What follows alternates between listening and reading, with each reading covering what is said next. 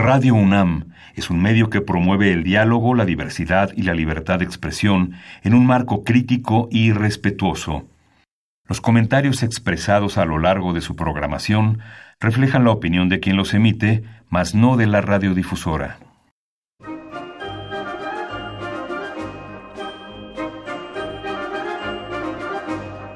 La Feria Internacional del Libro del Palacio de Minería y la Facultad de Ingeniería de la UNAM presentan La Feria de los Libros.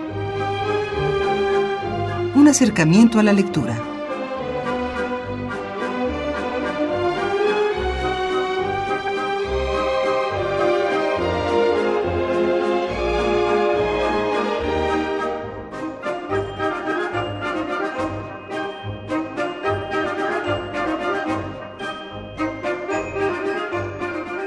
Amigos, muy buenas tardes. Bienvenidos a una emisión más de la Feria de los Libros. Mi nombre es Leslie Terrones y hoy lunes 18 de diciembre de 2017 los saludamos con el gusto de siempre.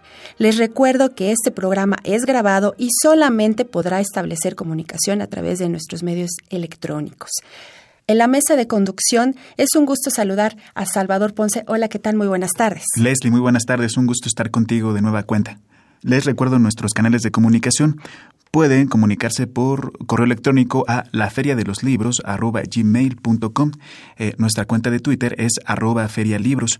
También eh, pueden encontrarnos en Facebook como Feria Internacional del Libro del Palacio de Minería. Y si desean escuchar programas grabados de esta emisión, pueden hacerlo en www.radiopodcast.unam.mx. Esta tarde vamos a conversar con el escritor y promotor cultural Jonathan Minila, quien nos hablará sobre su libro Todo sucede aquí, publicado por la editorial Cuadribio. También tenemos nuestra recomendación en novedad editorial para esta semana. Prepare pluma y papel. Y bueno, ahora para llevarse libros de cortesía, comparta con nosotros, ¿eres lector de cuentos fantásticos? Sí, no, ¿Por qué? Y bueno, en este caso, los, eh, la única vía de comunicación para el regalo de los libros va a ser por vía Twitter. Tenemos un ejemplar de Todo sucede aquí de Jonathan Minila, cortesía de Cuadribio Ediciones. Además, un ejemplar de Fábula Serie B de Cecilia Juárez, cortesía de Diablura Ediciones, para quienes se contacten con nosotros y nos respondan a esta pregunta. Vamos a escuchar nuestra nota de pie de página y regresamos con nuestro invitado, Jonathan Minila.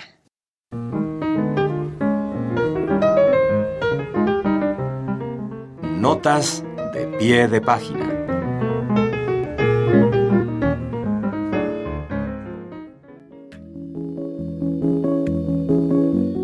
Ediciones Cuadribio publicó Pedazos de mí mismo, de Ricardo Sevilla. Este poemario es una introspección desgarradora, un ejercicio lúdico e irónico que pone a prueba la pericia del lector. Las confesiones se vuelven dagas de doble filo el lector es una pieza irregular que tendrá que amoldarse a este rompecabezas. Estas páginas, como todas las que valen la pena, fueron escritas con bilis. Un libro incómodo que terminará por fastidiar a más de uno. ¿Eres estudiante o recién egresado de la UNAM, el IPN, la UAM o alguna otra universidad pública y quieres participar como becario de la 39 Feria Internacional del Libro del Palacio de Minería? Entra a www.filminería.unam.mx y conoce la convocatoria y requisitos completos. Habrá remuneración económica. ¡Te esperamos! 39 Feria Internacional del Libro del Palacio de Minería. El día de hoy pues vamos a hablar sobre el libro Todo sucede aquí de Jonathan Minila, publicado por la editorial Cuadribio. Bienvenido, buenas tardes, ¿cómo estás? Muy bien, muchas gracias por la invitación, muchas gracias por abrir este espacio para hablar de, del libro Todo sucede aquí. Bueno, pues eh, ya tenemos este libro que realmente el contenido de 11 cuentos fantásticos donde realmente conviven con esta parte del surrealismo que yo percibí y el terror también un poco psicológico. Eh, ¿Nos podrías contar qué pasa realmente en Todo Sucede aquí? Pues bueno, en Todo Sucede aquí pasan sucesos muy muy extraños. Como bien dices, utilizo mucho el recurso del surrealismo. En realidad es un género artístico que a mí me llama mucho la atención y con el que también desde muy pequeño me fui formando, sobre todo con películas, ¿no? Como Luis Buñuel, por ejemplo, ¿no? Recuerdo que de niño vi El Ángel Exterminador y vi varias otras películas y suceden, en todo sucede aquí muchas muchos hechos extraños, ¿no? Son, como bien dices, 11 cuentos que están divididos en dos partes y quizá eh, la primera de ellas es donde pasan cosas más extrañas, ¿no? Pasan desde el ataque eh, de unas sillas que cobran, que cobran vida, eh, un hombre que se encuentra a sí mismo, alguien que encuentra también su eh, su vida narrada en una hoja que, que encuentra en, en, una banca de un, de un parque, eso creo, en realidad no se dice bien. Y en la segunda parte del libro, pues hay un poco como temas eh, más, más sensibles. Eh, pues pasan, pasan muchas cosas en todo sucede aquí. En realidad el título del libro es un, es un poco una forma de jugar con esto, ¿no? Sobre los temas que pasan aquí, pero también el contacto que tiene luego con el imaginario de los, de los lectores, ¿no? que también mucho sucede en el imaginario del propio, del propio lector. Bernardo Esquinca dice que tus cuentos abren grietas y agujeros que van a dar a otra realidad, a otro mundo, tal vez un mundo muchas veces misterioso. Para ti, ¿cómo es el acceso a ese mundo? Pues eh, para mí es, fíjate, hay un, hay un escritor eh, uruguayo que a mí me gusta mucho que se llama Mario Lebrero y él escribe eh, cuentos realmente fantásticos y de hecho se los recomiendo mucho a los que nos estén escuchando y él habla sobre el ensueño y la vigilia, ¿no? Sobre este eh, cuestión eh, de, comunicación entre, entre ambos estados y él dice que no existe una diferencia entre ninguno entre ninguno de los dos, que, que digamos los sueños, las pesadillas también forman parte de la vida y estoy también realmente convencido de que es así.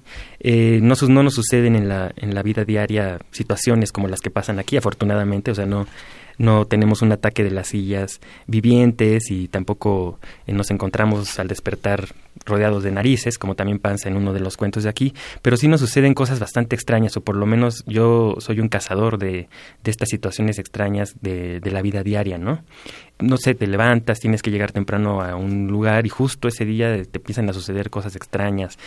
no, no, no prende el gas, se te acabó ese día, se te pierden las llaves. Y a mí me pasan cotidianamente estas cosas, ¿no? Es como muy normal.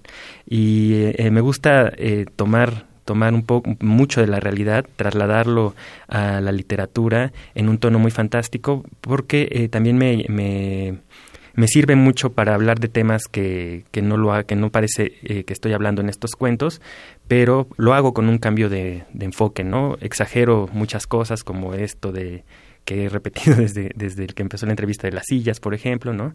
Eh, para hablar de otro tema que puede ser como, como el peso de los objetos y, y, cómo a veces eh, dedicamos mucho, mucho, mucho tiempo de nuestra atención a la, a la preocupación por adquirirlos o o sea, cómo nuestra, nuestra vida de seres humanos gira mucho en torno a lo material, ¿no?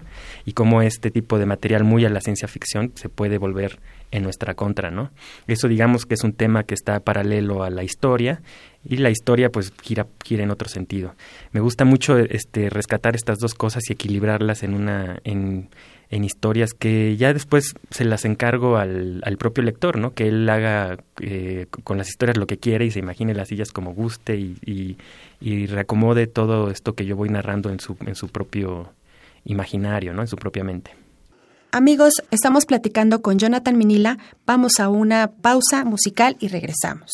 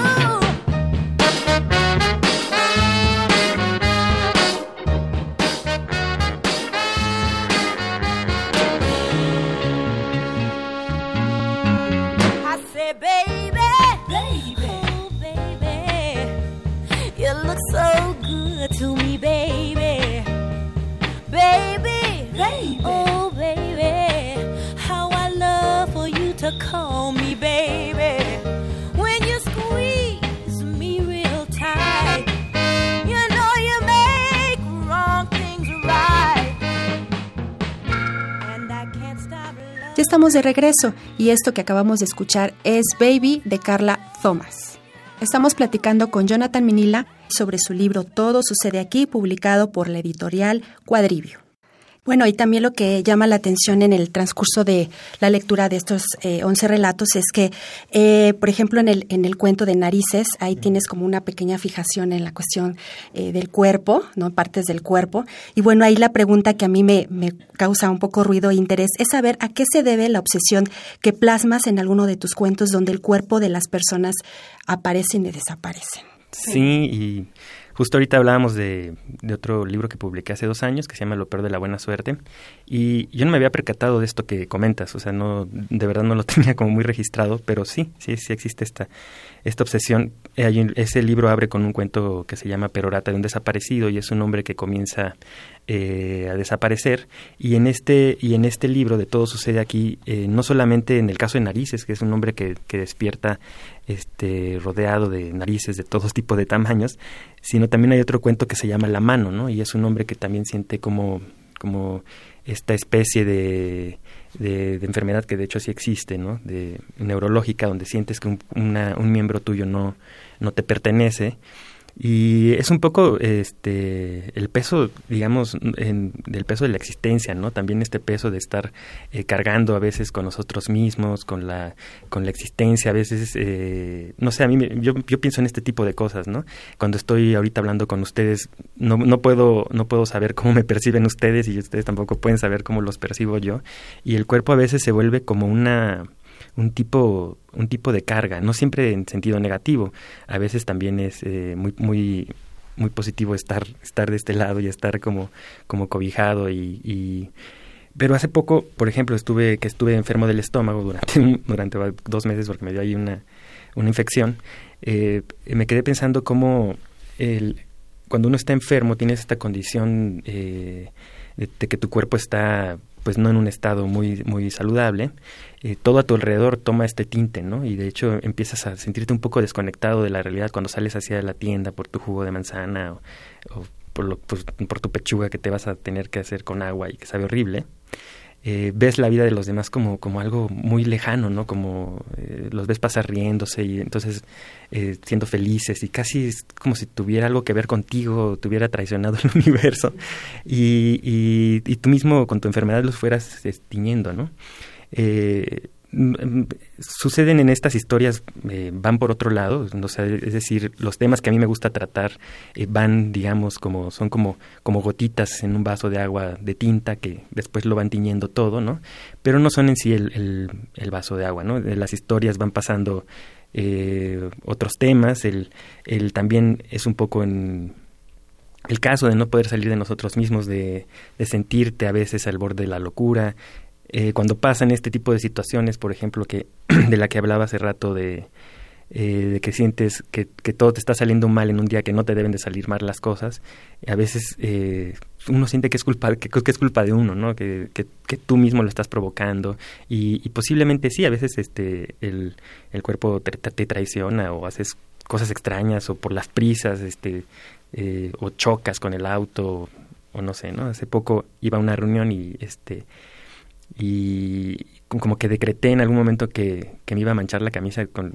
con, la pasta de dientes justo en el momento. Y sí así sucedió no o sea ya me había ya estaba todo saliendo muy bien y volteo y había una mancha de pasta de dientes en la camisa y dije hijo no puede ser de verdad no lo puedo creer. Y todo el camino fue como intentar quitarme la mancha buscar un bote o sea todo giró en torno a eso no entonces este tipo de cosas me causan mucho mucha obsesión. No lo había eh, aterrizado muy bien pero ya este no es la primera persona que hace esa observación. De alguna manera es como si cuando nos enfermamos, como tú lo mencionas, también se enfermara todo lo que nos rodea, ¿no? Y, y se vayan predisponiendo las cosas a ciertas eh, connotaciones negativas, que es algo que yo creo que le pasa precisamente al protagonista del cuento La mano. Él tiene esta pues, ni siquiera se explicita muy bien en el cuento qué es lo que realmente tiene, pero sabes que tiene algo con lo que no puede lidiar y que termina por menoscabarlo, ¿no? hasta que, bueno, hasta que pasa algo que no voy a decir para que eh, quien nos esté escuchando se anime a leerlo. Y acerca de eso también me, llamaron un poco la atención las influencias en estos relatos, porque este cuento en, concreto me recordó a uno de Alfonso Reyes que se llama La mano de Onan, si no mal recuerdo. Pero también mm, encontré ciertas semejanzas con algunos cuentos de Cortázar o con algunos otros de Samantha Schweblin. Pues es muy curioso el asunto de las de las influencias. Yo, creo que yo tengo más claro cuáles estaba leyendo en este momento y es muy curioso que comentes de Samantha Schweblin porque las, estoy leyendo por primera vez, lo, lo juro, porque tengo aquí, tengo aquí el libro en mi, en mi morralín. y este, por ejemplo, este cuento de Alfonso Reyes no lo, eh, no lo conozco, pero sí, sí, sin duda hay varios eh, influencias. Ahora, el libro lo escribí hace no lo escribí pensando como en una unidad, no, todavía no tenía esta idea que se podía publicar un libro. De hecho, aunque es el tercer libro de cuentos para adultos que, que escribo, en realidad es como el primer eh, libro de cuentos que yo hice y que sufrió mucho para encontrar una eh, casa editorial porque pues son, son cuentos muy extraños y, y, son cuentos que yo siento bastante honestos justo porque eh, cuando encontré cierto tipo de, de literatura vi que sí podía hacer este tipo de historias y que además podía compartirlas, ¿no? O sea, podía publicarlas, que se había un espacio para, para eso. Ahora hay más apertura, digamos, para este tipo de literatura. Está, como bien dice Samantha Schweblin, también está ahí mismo en Argentina eh, Mariana Enríquez y desde luego Cortázar. Y, y hay mucha influencia de autores... Eh, argentinos, uruguayos, también había mencionado a Mario Lebrero. Eh, y yo estaba descubriendo, justo cuando escribí este libro, este tipo de autores, y vi que, que, había posibilidades infinitas para la literatura, ¿no? Yo, me, yo escribía estas historias, las guardaba en un cajón y me daba pena, sinceramente, mostrarlas.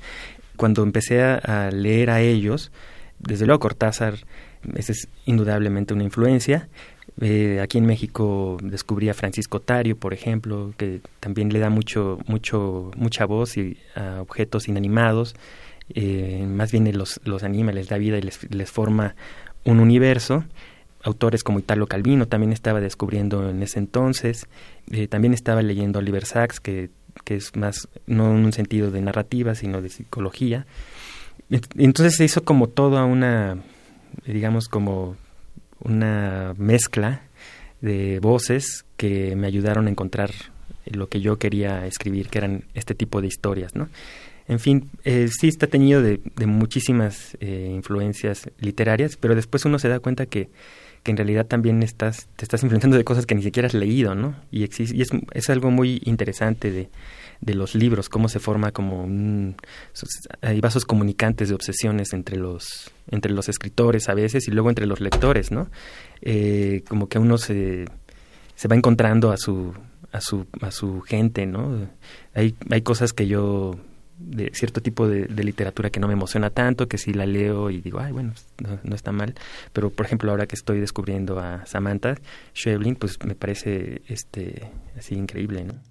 Y bueno, precisamente ahí le, le, injertas tu propia esencia al libro, y, independientemente de estas este, influencias que tengas, ¿no? Literarias. Y bueno, también ahondando un poquito más sobre la temática que, que abordas en, en, cada uno de estos cuentos, también coméntanos por qué involucrar este, esta temática del sentido de culpa que ya comentabas anteriormente, y también sobre el peso de los objetos que a veces como seres humanos les damos, así como, ¿no? Es un sacrificio de vida, este, esta cuestión de, del tener.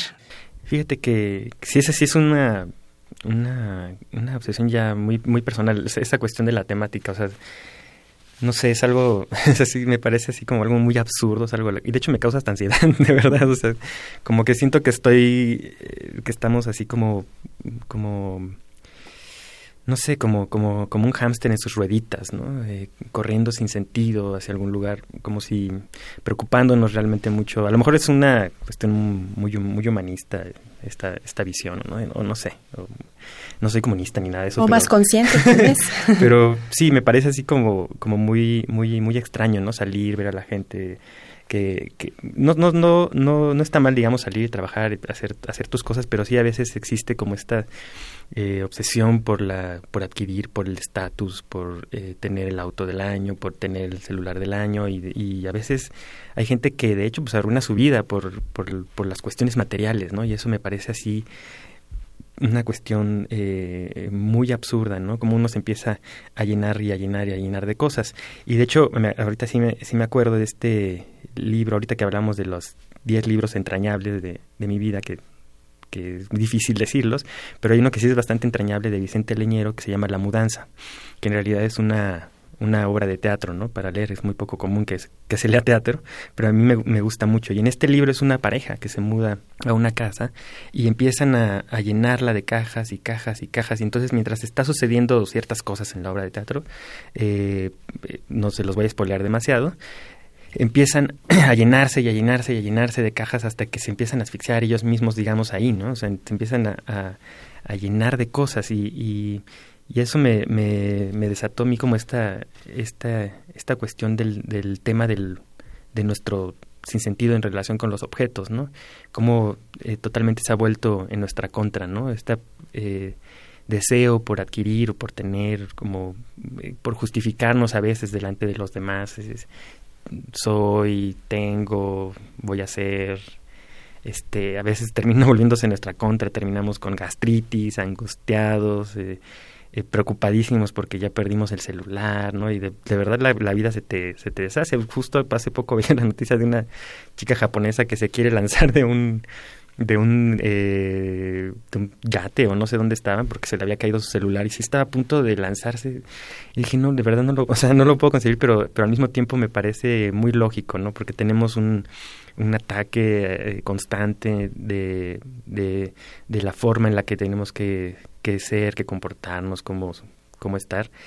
Entonces, no, no lo hablo directamente eh, así en el libro, pero sí pongo eh, como esta cuestión de los objetos eh, siempre, siempre presentes o cómo pueden atacar a los seres humanos y arrinconarlos y en fin.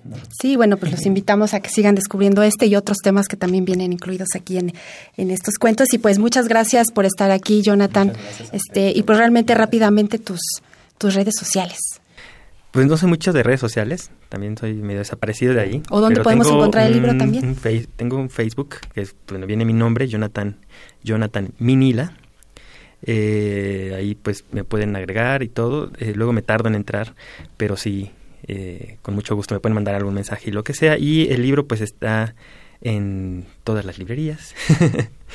eh, lo pueden encontrar, si se puede decir, eh, nombres en la librería del péndulo, ahí está también. También eh, pueden entrar a la página de la editorial Cuadribio, son, ellos son muy amables, entonces pueden, este, no sé, dar, mandarles el libro o algo así, supongo. Eh, pues con mucho gusto. Será un honor que, que si les llama la atención, pues vayan a buscar el libro y, que espero que sí les gusten los cuentos. Gracias por acompañarnos, Jonathan. Eh, ahora nos tenemos que retirar. Así es, pues el espacio está abierto y esperemos que para el próximo año te tengamos aquí nuevamente. Me voy a poner a escribir. muchas, gracias, buena tarde. Hasta luego. Bueno, Salvador, eh, hemos llegado al final del programa La Feria de los Libros. Así es, eh, tenemos una cita el próximo lunes. Gracias, Leslie. Y bueno, agradecemos a Silvia Cruz, la voz en las novedades editoriales y cartelera, a Marco Lubián en la producción y en los controles técnicos al señor Francisco Mejía. Mi nombre es Leslie Terrones y recuerde que leer es estar vivo. La Capilla Alfonsina ofrece diversas actividades, las cuales podrá consultar en la página web www.capillaalfonsina.bellasartes.gov.mx. También los invitamos a consultar la página www.unpaseoporloslibros.com. La cartelera de actividades del Instituto Nacional de Bellas Artes la puede encontrar en su portal web www.imba.gov.mx. Desde la página web www.cultura.unam.mx Puedes ver el diario digital Cultura UNAM y checar la programación en los diversos espacios culturales que la universidad pone a la orden del día. Para consultar más programación de actividades, los invitamos a visitar la página web www.mexicoescultura.com.